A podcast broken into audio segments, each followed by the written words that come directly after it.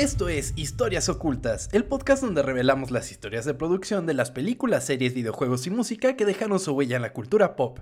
Mi nombre es Tom Kersting y me acompaña. Chava Bañuelos. ¿Cómo estás, chava? Muy bien, Tom, ¿cómo estás tú? Estoy muy contento, amigo, de que ya es otro jueves oculto y tenemos muchas cosas por qué platicarles, amigo. Ok. ¿Qué, ¿Cuál es el tema de esta, de esta semana? Ok, esta semana es un tema retro como la mayoría de las cosas que platicamos aquí, ¿verdad, amigo? Durante los 80, la animación no pasaba por un gran momento, si lo observamos desde la perspectiva técnica. Los dibujos animados eran producidos en masa, listos para vender juguetes a millones de niños alrededor del mundo, con costos de producción bajos y dejando poco a la imaginación de los animadores. Esto cambiaría en los 90 con la llegada de Nickelodeon a los televisores de las familias americanas, y particularmente con una de las series animadas más aclamadas de la década. No solo por su estilo de animación, sino también por su humor crudo y hasta cierto punto elevado de tono. Una estampa que solo su creador pudo haber dejado, sin importar el costo. Esta es la historia de The Ren and Stimpy Show, el show de Ren y Stimpy. Güey, me mamaba, güey. Yo sé que tú eres un ferviente fan de la época noventera de, de Nickelodeon. Sí, güey, a mí Nickelodeon me, encanta. Y de hecho también, bueno, yo creo que esto lo vas a platicar, pero la animación para adultos también a mí, yo creo que paso la mayoría, la mayor parte de mi, de mi vida viendo cosas así. Ajá. Y combinar estas dos cosas, no mames. Esta serie, güey, toda la nostalgia que me trajo que empezaras a hablar de eso, wow. Fíjate que para la época pues era algo innovador totalmente, porque eh, eh, como mencionaba, la animación sí era muy, muy, muy limitada en aquel entonces, porque tuvo un apogeo a principios de, del, del siglo eh, que fue la época dorada de la animación. Luego tuvo un bajón en los 80 que fue cuando las em, grandes empresas se dieron cuenta de que podían producir un chingo de juguetes y venderlos con caricaturas eh, baratas, por así decirlo. Y cuando la animación no era algo muy elaborado por sí mismo, tuvo un bajón tremendo. Y luego en los 90 pues llega Nickelodeon con todas estas nuevas caricaturas que tenían un poco más de de desarrollo en cuanto a en cuanto a la animación y al diseño y las historias y por lo mismo por muchos años perduraron estas mismas caricaturas. Sí, todavía, güey, porque ya ves que reiniciaron ese programa, que creo que en México todavía no está, pero en Estados Unidos reiniciaron como ese canal de caricaturas de los Nicktoons de los noventas, güey. Y pega durísimo todavía, güey. Inclusive podemos verlo, o sea, el impacto actual lo podemos ver en HM, yo qué sé, vendiendo camisetas de Rocco, por ejemplo. y es como, ¿qué pedo? O sea, como que la gente que la gente que crecimos con eso ya podemos tener una nostalgia. Así como veíamos que había nostalgia por las caricaturas de los 80 y todo eso, ya nos están tratando de pegar a nosotros. Está medio anciano escuchar eso, ¿no? ya cuando empiezas a ver que venden playeras retro. O sea, las caricaturas que veías ahí ya es un pedo. Persona que nos escucha, vaya con su, no sé, sobrina, hija o persona más, más pequeña que usted y pregúntale si conoce, si conoce a Arnold, a Rocco, a los Rugrats, a, a Ginger. Si llega, no, te van a decir que no hay No, Ginger era más para acá, güey. No, ese no es tan noventero. No, Ginger es más viejo. Digo, más joven. No, no, no, dos mil era se me hace. Creo que era medio dos mil era Ginger, sí. O sea, Ginger creo que... Es que yo considero los Nicktoons clásicos hasta Bob Esponja. Ok. Bob Esponja se me haría el último de los clásicos. Que fue el mayor éxito que tuvo Nickelodeon. ¿A poco Ginger fue después? Verga, estoy perdido. Sí, pero bueno. claro. Pero bueno. Y, y ahorita que estabas hablando de, de Bob Esponja, a mí se me figura que está súper, súper influido en Ren y Stimpy, güey. Claro, totalmente. De hecho, vamos, cuando analicemos eh, cómo se producía Ren y Stimpy, vamos a ver las similitudes con el proceso de muchas series actuales. Ok. Bueno, actuales. Te escucho. Bob Esponja sigue siendo actual. Güey, ¿todavía hay? 20 años de Bob Esponja, claro. Van a sacarle un spin-off a Patricio, va a venir la película de Bob Esponja. O sea, la película sí, pero todavía está en la, la, la caricatura. creo que ya no. Ah, no. no la serie animada tal cual, no. Pero pues todavía sigue vigente. Sí, la Si no, ¿por qué le harían película? Sí, con canción de J Balvin buenísima, por cierto. y que se ve increíble la película. Sí, se ve o sea, se me hace güey. que tiene un arte muy chingón. ¿Cu- ¿Cuántas películas bueno. de esos, güey? Bueno, luego platicamos, Bob Esponja. Platícame de estos güeyes. Estaría chingón luego hacer un, episodio de Bob Esponja que también Sí. tiene una historia interesante. Pero bueno, no podemos empezar a hablar de la producción de la serie si no hablamos de su creador y de cómo llegó a la serie. John Kricfalusi nació en Canadá en 1955, pasando buena parte de su infancia en Europa. Su papá era, era piloto de la Armada estadounidense, de la Armada canadiense, perdón. Años más tarde regresó a América con su familia. Sin embargo, en el momento que arribó a Canadá, el año escolar se encontraba a la mitad, lo cual impidió que se inscribiera a clases. Así, la mayor parte del tiempo de ese año lo aprovechó viendo dibujos animados. Disfrutaba de las series producidas por Hanna-Barbera e intentaba dibujar a los personajes, mostrando un claro interés más allá que el simple gusto de verlas. Qué chingón, ¿no? Sí, Pues algo como lo que te pasó a ti, ¿no? No, yo sí llegué y luego, luego a las clases. ¿Ah, sí? Sí, sí, sí, sí. Pero bueno, sí veías tu Scooby-Doo y decías, ah, yo quiero, Ay, sí, güey. quiero hacer eso. ¿En qué año crees que llegué aquí? ¿Qué no sé, pues, pero... Es una historia muy, muy complicada, güey. Así que... Que en otro momento podríamos contar. Sí, eh, historias ocultas, Tom Kersting, güey. Estaría interesante. El ¿eh? historias ocultas de historias ocultas, ¿no? Sí, güey. Porque, para que quede claro, tú viviste en un barco. Así que eso está cabrón. Hay mucha historia por ahí, amigo. en fin, pues qué chingón. Así este güey se hizo como adicto a la animación y dijo, no mames, yo me quiero dedicar a hacer los dibujitos. Em, tiempo después, Chris Falushi entró a la universidad en el Sheridan College en Ontario. Durante su tiempo como estudiante, asistía a proyecciones de películas animadas de la era dorada de la animación. Por era dorada consideramos todo lo que fuera eh, desde los 30 hasta los 60 más o menos. Ok. Eh, o sea, podríamos ahí incluir a Betty Boop, a Félix el Gato, pues todas las de Disney que se hicieron en esa época. Entonces, todo eso le influyó un chingo en su forma de animar, por así decirlo. Em, durante sus años eh, en la universidad, creó, sin saberlo, a los personajes que más adelante protagonizarían su programa más reconocido. Ren tuvo su inspiración en una fotografía de Elliot Erwitt, en una postal que plasmaba a un chihuahua al lado de los pies de una mujer. Stimpy, por otro lado, fue inspirado por una caricatura de Piolín llamada A Gruesome Twosome, la cual incluía un par de gatos con grandes narices. Es que, güey, me encanta, güey. o sea, los veo ahora y todavía me trae con esos recuerdos. Te iba, iba a platicar el de un capítulo que se me quedó muy grabado. Yo era muy fan de la lucha libre y había un capítulo de estos cabrones que, era, que eran luchadores, güey. Y me viene a la mente como lo grotesco y lo... lo... no sé. También me enteré que era un chihuahua y un gato como muchísimo tiempo después. Nunca les hallé forma, claro, o sea, si te los presentan no vas a decir, ah, claro, es un pinche Sí, chihuahua y güey. un Yo gatito". pensé que era una rata y no sé, güey. Una rata gorda, güey. Pero bueno, ya después, sí, fue como, de hecho no fue hace mucho tiempo cuando dije, a la verga, son, son esto. Increíble. Pero además, eh, eso demuestra que la inspiración puede venir de cualquier lado. Sí, claro. Definitivamente. Em, eventualmente, Chris Falushi fue expulsado de la universidad en 1978 debido a los constantes ataques a los profesores de enseñar, según él, experimentación libre y mucho arte, lo que provocó que se mudara a Los Ángeles para convertirse en animador, O sea, se quejaba de que... de que no le enseñaban las técnicas clásicas de la animación, por así decirlo. Una vez en Estados Unidos, Chris Falushi conoció a Milton Gray. Él había, él había estado en Fritz el Gato y el libro de la selva como animador.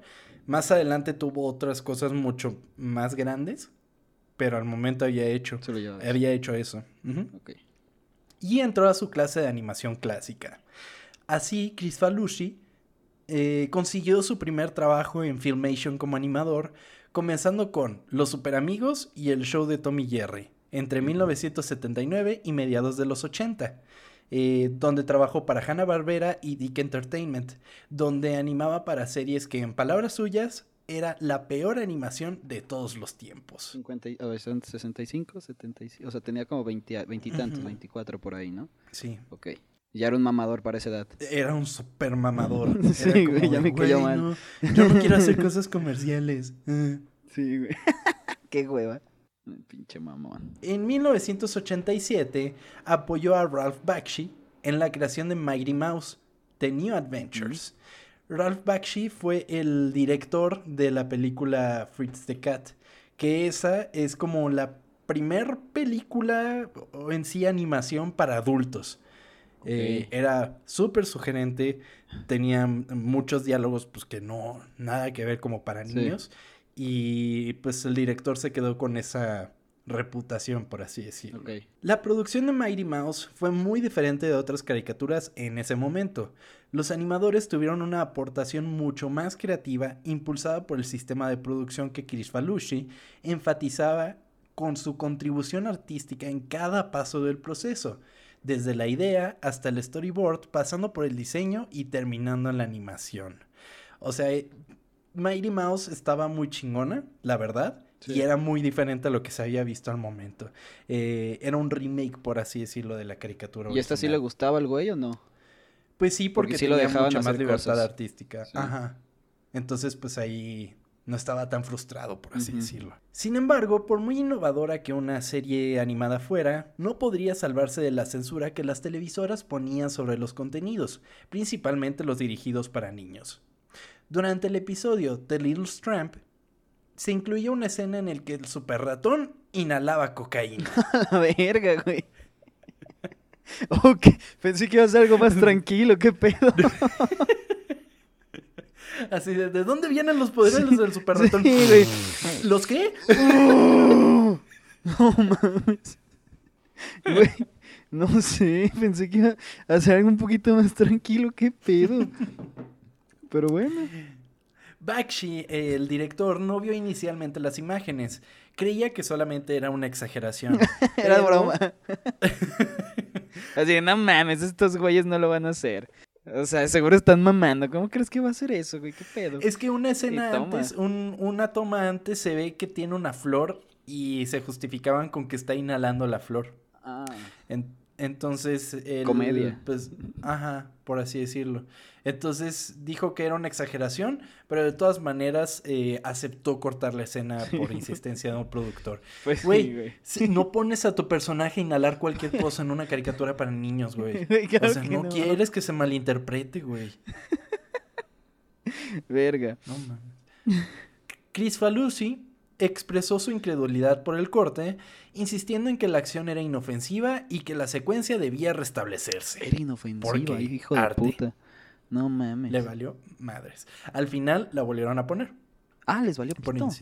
sí, les valió pito por Ah, insistencia de. Chris Falucci. Siguiendo el consejo de Chris Falucci, Banksy, Banksy, Banksy. Bakshi, Ahí empezó todo con él.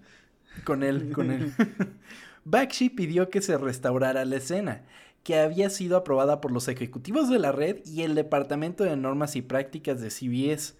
El episodio se emitió el 31 de octubre de 1987, inicialmente sin una controversia.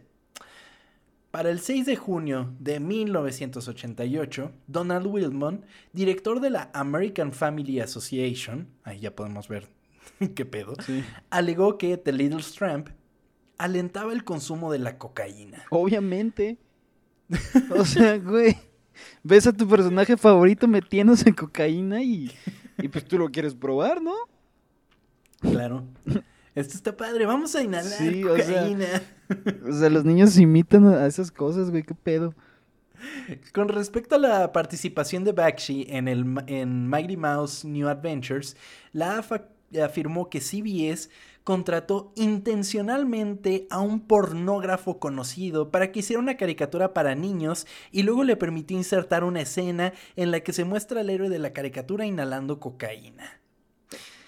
Eso es claramente como de, "Ah, güey, este güey había hecho eh, Fritz the Cat. Obviamente es un pornógrafo enfermo y no sé qué. Entonces se fueron contra Bakshi. O sea, es que imagínate. esta- Perdón, perdón por interrumpirte. Imagínate, tú tienes a tu hijo, güey. Ajá. Lo de, le prendes la tele, ah, mira, están las caricaturas, güey, a gusto. Súper ratón, a Ajá. huevo. Este, vas, no sé, güey, te cocinas algo, vas por una chela, subes y el pendejo del, del principal se está metiendo algo por la nariz, güey. ¿Qué haces? O sea, O sea, sí está mal, pero aquí yo siento que ya se están yendo contra el, contra el director. O sea, y él Sí, sí, dijo, él fue pues el- sí, vamos a cortarla. Y por el pendejo de Chris Falushi, se fueron contra él de que este Bueno, sí. pendejo y su, sus pues no pornografías y todo eso. Entonces, pues no, no está chingón. Eso es lo que, lo que me molesta, porque él dijo, pues sí, hay que quitarlo, güey. Ni, ni de pedo, ni inhalando cocaína, ni una flor, ni nada. Pues no, hay que quitarlo. Pero pues Chris Falushi. Ahí ya podemos empezar a ver como... Sí, como que está un poquito que ¿no? este güey tenía. Ajá. Más adelante, CBS pidió la cancelación del programa, totalmente. Porque al final, Bakshi se vio obligado otra vez a cortar la escena. Y ahí la AFA lo tomó como de, ven, ven, si estaba incitando a las drogas. Entonces ahí CBS dijo, pues sabes qué, yo me ahorro de pedos y bye bye. Sí, ya de Entonces no ahí se canceló. salida- no tenían salida buena, güey. Chris Falushi dejó así el estudio de Bakshi para trabajar con ABC en la creación de una nueva serie de la franquicia Beanie and Cecil, creada por Bob Clam- Clampett. La familia de Clampett presionó a la televisora para, Chris Falush- para que Chris Falushi trabajara en la serie debido a la influencia de Clampett con la que el animador trabajaba. Las negociaciones se extendieron, lo cual provocó un tiempo reducido de producción. Terminaron las... eh, o sea, las negociaciones terminaron en, a mediados de julio y para septiembre tenían que entregar el primer capítulo de la serie. Entonces sí se volvió una locura la Sí. producción. De quien chinga, güey. La tensión aumentó entre Chris Falushi y ABC sobre el tono del programa. Cuanto más se esforzó ABC por suavizar el programa, más presionaba a Chris Falushi para el ma- por el material impactante y ofensivo. Finalmente, la ABC canceló el programa después de seis episodios. No mames. Seis episodios nada más. El primero lo tuvieron que sacar en chinga y en seis ya lo cancelaron. Así es, pero pues además las diferencias creativas. Pero allí llegaron a un punto en el que sí se, sí se presentó el programa, pero lo cancelaron enseguida. Este Porque además este está era muy como para niños, este programa. Y Chris Falushi insistía con, con temáticas un poco más complicadas. fuerte, ajá. Ajá. Que, es que no me acuerdo bien de... O sea, no me acuerdo de muchos episodios. Sí era Ajá. muy... No sé... Fuerte la serie, güey. ¿Te acuerdas tú? Pues era violenta, o sea, había como muchos golpes y todo eso. Y también con la onda esta de los, los acercamientos súper grotescos y todo eso, pues también no es algo como muy apto para niños, si te pones a analizarlo de alguna manera. Pero bueno, ya Bueno, platicaremos de eso cuando lleguemos a la producción del programa.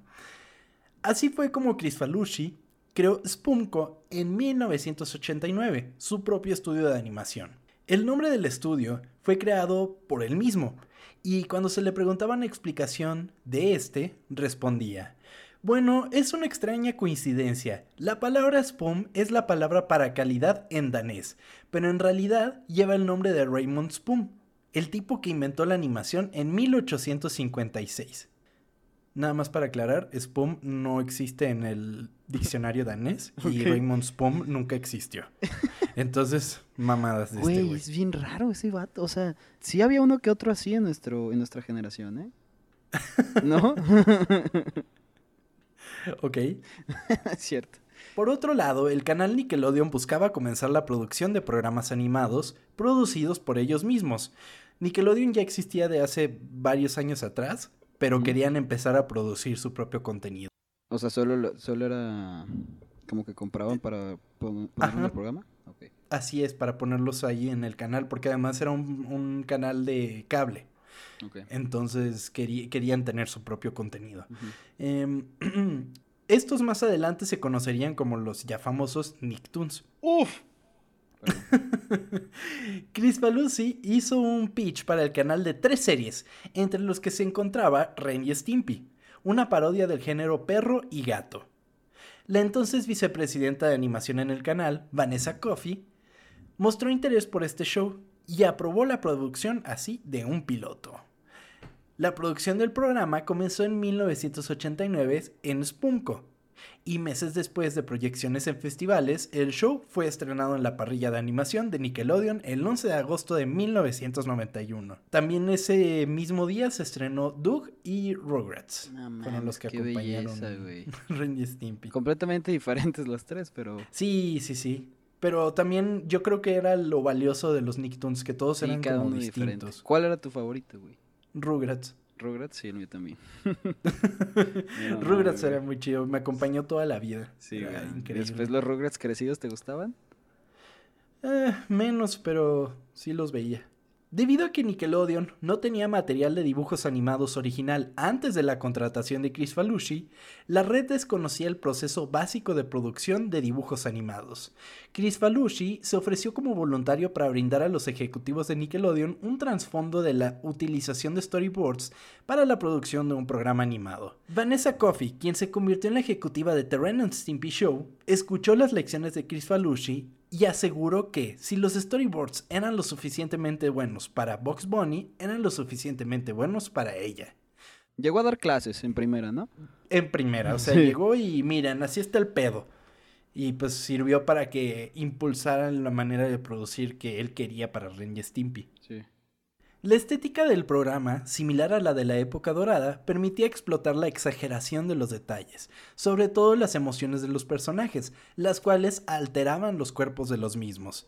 Esto permitía que los animadores tuvieran libertad para experimentar con la actuación de los personajes y crear posiciones realmente claras acerca de lo que el personaje quería comunicar. Otro de los elementos que la serie explotaba era la utilización de close-ups, donde se podía apreciar horripilantes y asquerosos detalles en primer plano. Te, iba a decir que es algo que utiliza demasiado Bob Esponja, güey. Ese primer, ese primer plano. Y sí, esto me acuerdo perfectamente de lo grotesco que era, güey. Estaba verguísima, güey. Además, yo creo que fue de las series noventeras que más explotaba los principios de la animación. Sí, sí, sí, la, eh, exageración y todo ese pedo. La exageración de los detalles. Era exagerada, literalmente. Era muy exagerada. Tú ves cómo interactúan los personajes entre sí y parecen hechos de goma. Sí, güey. O sea, y es algo muy cartoon que durante varios años, por cuestiones económicas, se dejó de hacer durante los ochentas. Y este güey Chris Falucci quería volver a todo eso que tanto amaba de la época dorada. Y, y, lo logró de alguna manera. También, o sea, el hecho de que tú utilices a los personajes como una masa que no tiene una forma como tal, pues les permitía a los animadores crear cosas así muy, muy tristes. O sea, cuando estaban tristes los personajes, los podían arquear completamente. Ajá, totalmente. Los brazos los arrastraban y todo eso. Que pues tú en una, en una serie como Los Super Amigos, yo qué sé, por poner un ejemplo, nunca ibas a ver, ¿sabes? Y acá le metes como más personalidad al personaje. Claro, totalmente. Así como te mencionaba, el proceso de producción para Ren y Stimpy era como muy, muy, muy apegado al original de las caricaturas. Entonces tenían un director que supervisaba todo, todo. O sea, desde la animación hasta el diseño de escenarios, la actuación de voces y todo eso. Entonces eso era algo que ya no estaban acostumbradas las producciones a hacerlo. Entonces, Ren Stimpy famosamente eh, fue el programa animado que popularizó la producción de la animación con una historia dirigida por el storyboard. ¿Qué se hacía antes? Se escribía un guion y sobre de ese guion hacían el storyboard y ya se animaba pero Ren y Stimpy se hacía sobre el, storyboard. Entonces, eso permitía que los animadores tuvieran una influencia más grande sobre lo que iba a pasar y era lo que permitía que fuera mucho más cagada, que supieran las, los alcances de la serie y también los diálogos se escribían sobre el mismo storyboard. No, pues es que te, hasta tú siendo como el, el animador te conecta más con lo que estás haciendo, güey. Claro, ¿No, es así como de obligatoriamente tienes que hacer esto, Exactamente te, da una carta blanca de qué es lo que quieres hacer. Exactamente. ¿Qué puedes hacer? Estaba muy chido y es algo que mantuvieron hasta Bob Esponja. Bob Esponja también es dirigida por el storyboard y se nota enseguida. y además, como tú lo mencionabas, hereda un chingo de cosas de Ren y Stimpy. por ejemplo, ¿eh? los super close-ups así grotescos son super Ren y Stimpy. Y en muchas ocasiones en, en Bob Esponja los podemos ver. Sí. No, pero un putero, ¿eh? Hasta puedes decir que es ca- casi del mismo güey. Pues sí, de- yo creo que una le ayudó a la otra, definitivamente. sí, claro. Porque no por nada Bob Esponja se volvió en el producto más popular de Nickelodeon. Es el que más dinero les ha dado. Ya, ya platicaremos de la historia, que también es sumamente interesante la historia de Bob Esponja. Bien. Para otro episodio lo tendremos. Eh, pero pues sí, entonces fue de las primeras que permitieron la, la creación por medio del storyboard. Además de que las voces eran interpretadas, la de Ren por el mismo Chris Falucci Ok. y Billy West hacía la voz de Stimpy. Ren y Stimpy no era una serie que realmente tuviese algún valor educativo, lo cual molestó a Nickelodeon. Algunos segmentos del programa se modificaron para excluir las referencias a la religión, la política y el alcohol. Pues es que en sí esta no era... Es que en sí era para niños también, ¿no? Sí, un, un canal para niños Sí. con caricaturas, pues sí. No, no, no era muy apto como sí, tal. no, Quizás sí. no para hacer un programa educativo, pero ya un contenido para niños, pues no está tan chido que manejara todas esas temáticas. Estoy de acuerdo con el señor Nickelodeon en eso, güey. Varios episodios tuvieron escenas violentas, crudas o sugerentes que fueron editadas o eliminadas para su transmisión. De plano, no se pusieron en los capítulos. Chris Falucci constantemente entraba en problemáticas peleas con, las- con los productores de la serie, además de su reputación de ser una persona complicada con quien trabajar. Sí suena, güey. Totalmente. Sí suena complicado. O sea, se ve que, que- o sea, pues se ve que sabía, pues, pero sí era como que una hueva trabajar con alguien así también. Su visión como animador era solamente opacada por su gran ego. Chris Valucci llegaba a ser tan meticuloso en sus revisiones y observaciones que provocaba la entrega tardía de los episodios a la televisora. Yo creo que hay un límite. O sea, puede ser muy observador, puede ser muy perfeccionista, lo que sea, pero ya al punto de comprometer La algo entrega, claro. que ya habías quedado, o sea, que, que ya habías aclarado con tu cliente, yo creo que ahí ya estás pasándote de la raya. Algo similar al episodio pasado, ¿no? De estar grabando 147 veces la misma escena. Ah, sí, también. También, o sea, yo entiendo la genialidad de estos directores y creadores y todo eso, pero también te pones en los zapatos de la televisora, de la productora, de mil cosas y es como de, güey, Ya entrégame, ¿qué cabrón. pedo? Sí, totalmente, totalmente. Todas estas problemáticas llevaron a Nickelodeon al límite y decidieron dar por terminada su relación con Chris Falucci en 1992, despidiéndolo de la serie. Sin embargo, después de dos temporadas, esta misma serie continuó por otras tres, esta vez a cargo del estudio Games Animation. Le dijeron a Chris Falucci, ¿sabes qué? Muchas gracias por tu servicio, no nos sirves de nada, güey. O sea, ya sabemos por dónde va a ir la serie. A mí me va a quedar Ajá. más chingona que a ti. Tú estás loco. Siempre entregamos tarde porque estás aquí mame y mame. Así que vete. Sí, pinche geniecito tuyo Sí. y ya la chingada, güey. Los fanáticos y críticos sintieron que este fue un punto de inflexión en el programa, con los nuevos episodios siendo un paso considerable por debajo del estándar de los anteriores. Así, la serie terminó su transmisión original el 16 de diciembre de 1995. Que cuatro añitos duró. O sea, quedó culera para después. de- O sea, sí, fue, fue bajando su nivel y finalmente pues la cancelaron. Que es raro porque muchas de las de los Nicktoons duraron muchos años. Sí, porque si este duró cuatro años, los demás sí. O sea, por ejemplo, este O sea, bueno, unos- quizás no, quizás no Doug, quizás Rug- Rugrats duró un mames. chingo. Yo creo que era la, la más famosa. Bueno, quitando Bob Esponja, Bob pues, pero de esos tiempos yo creo que. Sí, pues es que hubieron películas hasta del 99, creo que fue la primera. Cuando van a París, esta verga, güey. Está en Netflix. Cuando van a París. cuando- Dios. Y luego la otra que tuvieron también con los Thornberries y. Ah, eso. está verguísima. Esa nunca la he visto. güey. no, güey, está bien chingona. ¿Sí está chida? Sí, bueno, es que soy muy fan de los. Es que eres fan tú también de los Rugrats, güey, vela. Igual y me gusta. Sí. Pero no soy fan de los Thornberries. ¿No? ¿Te cae mal el, el morrito que está nada más diciendo pendejo? Ah, Me cae muy bien, güey. Era lo máximo. Sí. Ah, Darwin se llamaba. No, Darwin sí. era el chango, ¿no? Ah, ¿cómo se llamaba? No me acuerdo, güey. Ya hace tanto No, pero tiempo que no veo eso. El morrito era lo máximo, sí. No, no, no me gustaba los de, de los Thornberrys, pero, pero obviamente era como de, o sea, estoy viendo Nickelodeon, no le voy a cambiar, pues ya estoy aquí, Sí, ¿no? claro. Vamos No le vas a cambiar a esto. Cartoon Network, güey. No estabas pendejo, no mames. Cartoon Network también tuvo sus hits. Sí, pero me pones a mí a Nickelodeon y Cartoon Network, güey. O sea, no hay comparación. Nickelodeon siempre, güey. pero bueno, volviendo al tema, te iba a decir que de todos estos como Nicktoons que había, sí, Ren y Stimpy era completamente diferente y salido como de, de tono, ¿no? Sí, muy cabrón. Yo creo que también es gracias a que Nickelodeon no sabía qué pedo. También llega este güey y les dice cómo van a animar, pues Ajá. van a decir, ah, este güey sabe. Sí, claro. Y ahí como de que vieron a los otros que hacían Rugrats, que estaban bien a gusto trabajando, y dijeron, Simón. a ver, aguanta un segundo, ¿por qué tenemos tantos pedos con este güey? Sí. Entonces, pues ya dijeron, no, ¿sabes qué? Bye bye. Sin embargo, la historia detrás del controvertido creador de Ren y Stimpy había sido contada a medias. En marzo de 2018, BuzzFeed publicó un reportaje en el que se revelaba cómo el director y creador utilizaba su reciente éxito a principios de los noventas para acosar sexualmente a mujeres menores de edad con aspiraciones artistas. Verga.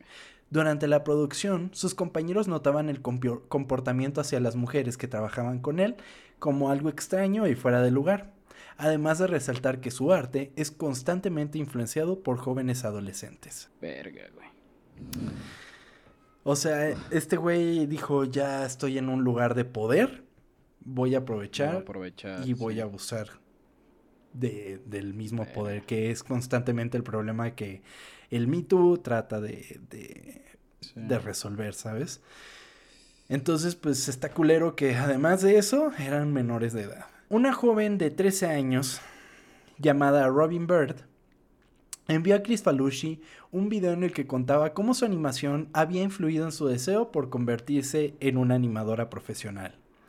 Chris Falushi respondió alabando sus habilidades para dibujar. Eventualmente, le pidió que viajara a Los Ángeles para conocer el estudio. Durante este viaje fue abusada sexualmente por el animador. Años más tarde, Bert volvió a Los Ángeles, esta vez como interna del estudio de Chris Falushi. Para estos momentos, la presentaba como su novia a todos los colegas. Bert tenía 16 años en ese momento, y los momentos que Chris Falushi sostenía relaciones sexuales, le fo- la fotografiaba en secreto y presumía orgulloso a sus amigos y colegas. Güey, la presentaba como novia. Como novia, ajá. Y el vato teniendo veintitantos. No, ¿cuál veintitantos? Ya casi cuarenta. Ya. Ah, pues sí, fue después. No Sí. mames. Y, nadie le dijo nada, güey. ¿Qué pedo? Es que, de hecho, mucha de la problemática alrededor de todo esto es que era un secreto abierto, un secreto que todos sabían, pero que nadie Ah. hablaba. Como tenía tanto poder este güey, era como, no, no nos vaya a sacar de la caricatura, ¿o qué pedo. Ah, entonces también es como los animadores ya que trabajaron con él, después salieron a la luz a decir, pues güey, yo veía en el estudio y me preguntaba, ¿quién es esa niña de ahí? Y pues es la, la, la novia del La director. morra. Y es como de verga. Entonces sí, mm, además de que pues ella entró a trabajar con, con Chris Falushi y pues tuvo toda esta problemática que la obligó a mantenerse en una relación con este güey. Eventualmente pudo terminar su relación con el animador, pero no sin antes eh, también eh, tener que ser obligada a abortar el hijo de este güey cuando tenía solo 18 años. Todo esto está en un artículo de BuzzFeed, eh, muy conocido. Entonces, si, si gustan leerlo, está en inglés, creo que no hay traducción del artículo, pero estuvo muy cabrón en su momento. Es del 2018. Si buscan enseguida BuzzFeed Chris Falushi, les va a aparecer. ¿Y este güey sigue vivo? Sí, claro. ¿Sigue haciendo cosas el cabrón? Sí. Eh, bueno, déjame continuar. Ok. Casi de manera inmediata, otra joven, Katie Rice, de 14 años, mandó un correo a Chris Falushi mostrando interés en trabajar como animadora algún día. Así comenzaron a chatear. Los mensajes rápidamente se convirtieron de un elogio por el trabajo de la joven a mensajes sexuales por parte de Chris Falushi. Esto evolucionó a llamadas donde le pedía a la joven dijera frases eróticas mientras se masturbaba por el otro lado del teléfono. Más tarde fue contratada en Spunko, donde una vez terminada la relación con Bird, buscó desesperadamente una relación sentimental con Rice. O sea. Es que es un hijo de puta, es un hijo de puta, güey. Totalmente, güey. O sea, una vez que terminó la, la novia anterior, ya me voy con esta otra que está también jovencita y la chingada. De la verga. Cuando hacían un tipo de home office, cuando iban como a su casa a trabajar, este güey hacía cosas súper extrañas, como que de repente le la llamaba, este güey estaba en la sala completamente desnudo y ella llegaba y de, güey, ¿qué pedo? Y, todo eso, la, o sea, pues la obligaba a todo este tipo de, acciones. Además de que una vez encontró en su computadora pornografía infantil, que lo más seguro es que la tomó este güey. Sí, seguramente, güey. ¿Sabes? Estos son los dos, estos son los dos casos conocidos. Fuera de esos, quién sabe cuántos más tuvo, güey. Que pobres morras, güey. Definitivamente, definitivamente. De hecho, esta Robin Bird dijo que se volvió una mejor profesional al trabajar con Chris Falushi. O sea, muy cabrón, que la aprendió un chingo. Pues sí, güey, pero... pero... que no dudaría, pero que no dudaría en cambiar todo ese conocimiento y habilidad por haber pasado todo ese pinche martirio que pasó. También, es que también, seguramente el güey les decía algo de que si dejas de hacer esto, te voy a correr y adiós todo lo que estás cumpliendo tu sueño, ¿no? Ajá, y gracias a mí, la chingada y Exacto, pues también ataques a su salud mental, güey, pues no, pobrecitas, güey. Totalmente. Entonces, em, bueno, eventualmente cuando se, se presentó esta denuncia, Falushi publicó una disculpa en la que, más allá de declararse culpable, relata cómo las verdades contadas en el artículo publicado por BuzzFeed fueron tremendamente manipuladas y justifica los años de relación con estas chicas como buenos tiempos. No mames, hijo de puta. Además de que justificaba sus impulsos y obsesiones con un diagnóstico de desorden bipolar. No mames. Esos son mamadas, porque ¿sabes cuál es el pedo de que declaren ese tipo de cosas? Que todas las personas que sí sufren de desorden bipolar ya son pues, catalogadas también como, como, como, o sea, como pedófilos como este güey. Ajá, que van a hacer eso, güey, sí, claro. Totalmente, entonces es como de que, güey, toda la comunidad que, que sufre de desorden bipolar fue de, no mames, no tiene ni una relación una cosa con la otra, güey. Pendejo. Además de que tú te pones a ver el arte de este güey, fuera de, de Ren Stimpy y así. Ajá te puedes apreciar enseguida que todas sus chicas son muy eh, sugerentes y además se ven menores de edad. De hecho, en, un programa de radio en Estados Unidos, este güey le preguntan, ah, ¿y tú dibujaste esta morra? Y dice, ah, Simón, yo la dibujé. Además es menor de edad. Verga, güey. Pero lo dice así con una... Con un orgullo, güey. ¿Y qué le dijeron, güey? Pues se rieron, güey. Ah, por ahí está la entrevista. Y es como de, güey, ¿qué pedo? Todo el mundo sabía. Es como toda la problemática que tuvo Harvey Weinstein, güey, que todo el mundo sabía, pero que nadie se había dicho nada, güey. Sí, está muy de la verga todo ese pedo, güey, o sea... Definitivamente. Está, está, muy mal que te aproveches de tu posición y de tu poder, güey. Para cualquier cosa y sobre todo para hacer estas mamadas. Sí, güey. Tratamos de que en historias ocultas contemos como de verdad las historias de producción, pero hay veces que es necesario contarlas. ¿Y por qué fue necesario contar esta historia de, detrás de todo Chris Falushi, Ren Stimpy y todo eso? Porque hace poco dijeron que iban a crear un, hacer un remake de Ren Stimpy y van a volver a hacer la serie.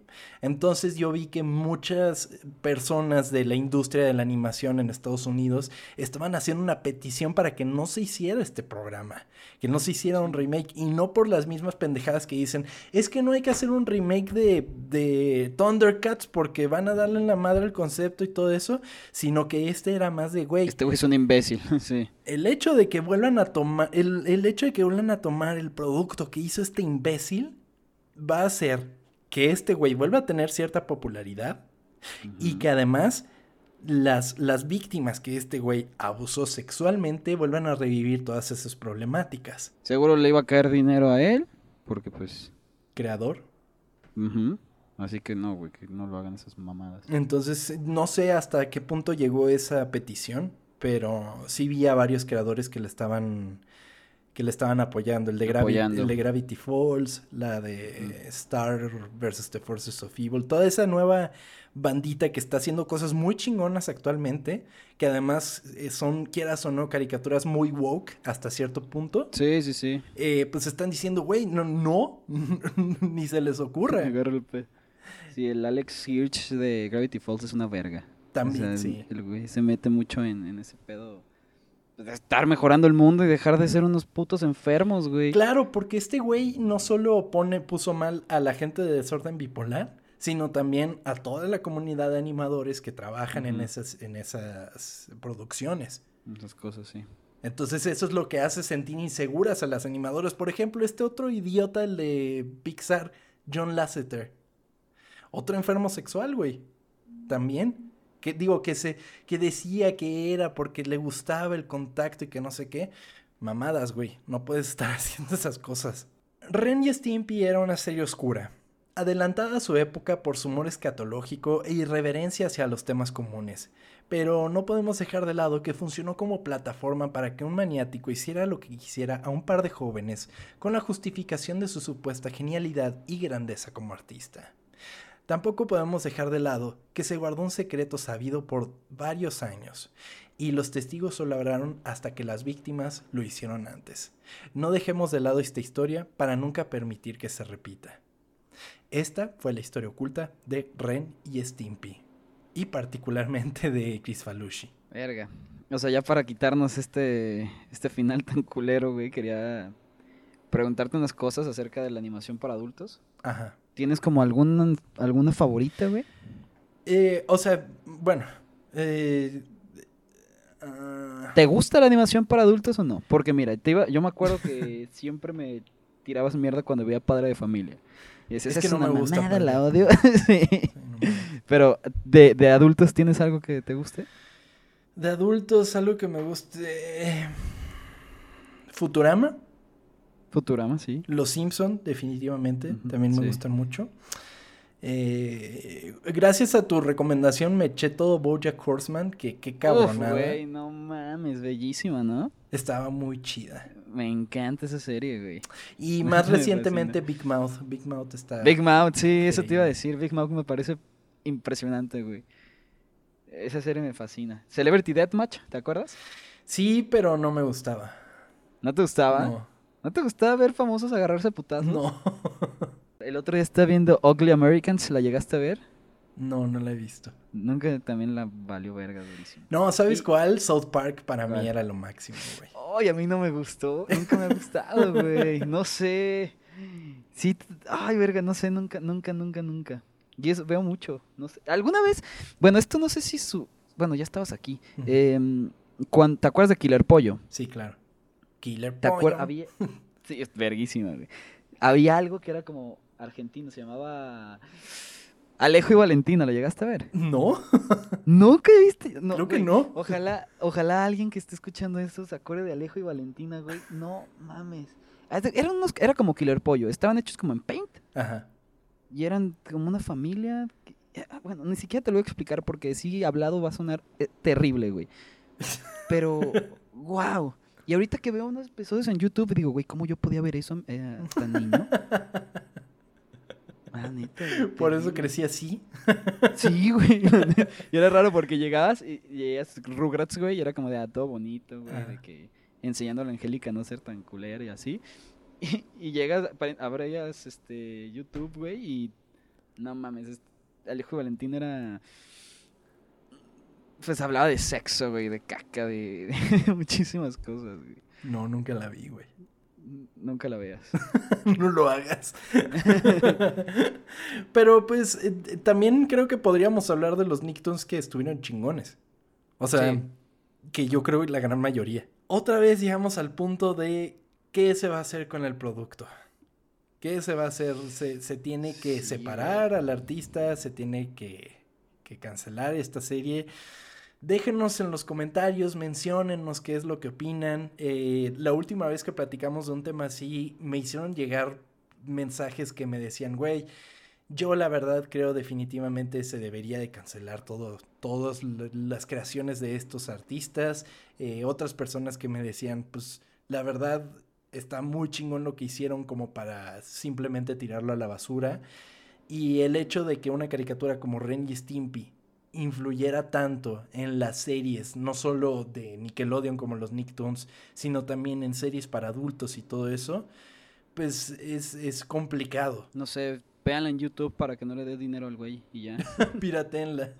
sí, exactamente, hagan, véanla donde no gane dinero el cabrón y ya. Así es, y coméntenos en nuestras redes sociales, coméntenos qué es lo que opinan acerca de, de este pinche imbécil Chris Falushi.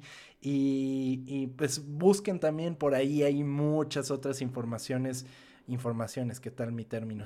En, en la red, en BuzzFeed, particularmente en ese mismo reportaje.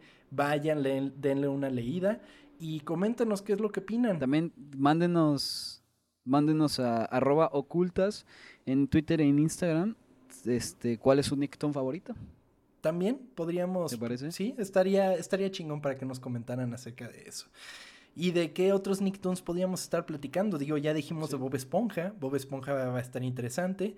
Y pues, en fin, coméntenos cualquier cosa en redes sociales. Ya saben que estamos ahí para ustedes y vamos a tratar de contestarles cualquiera de sus preguntas, de sus comentarios, lo que sea ocultas en todos lados, ocultas con doble O, porque somos muy cool en este podcast. Escúchenos en Spotify, síganos, suscríbanse, por favor, las suscripciones nos ayudan un chingo. Recomiéndennos, les agradecemos mucho a las personas que lo han estado haciendo. Muchas gracias particularmente a Yaneli, le mandamos un abrazo muy grande. Muchas gracias también a Ale, que también ha estado compartiendo, Alejandra Trujillo. Muchas gracias por por ahí mencionarnos en las historias. Y también a Ingrid Spider, muchas gracias por tus menciones. Eh, también no queremos dejar pasar un saludo enorme a la gente del Hype y también a Champ Casillas. Gracias Champ, gracias Hype, gracias a todos los que mencionó Tom que ya se me olvidaron. no, pero muchísimas gracias a todos que nos están apoyando, en verdad. Y nos escuchamos la siguiente semana en Jueves Oculto. Espéranos Gracias a todos. Y suscríbanse. Suscríbanse. Muchas gracias, nos vemos. Adiós.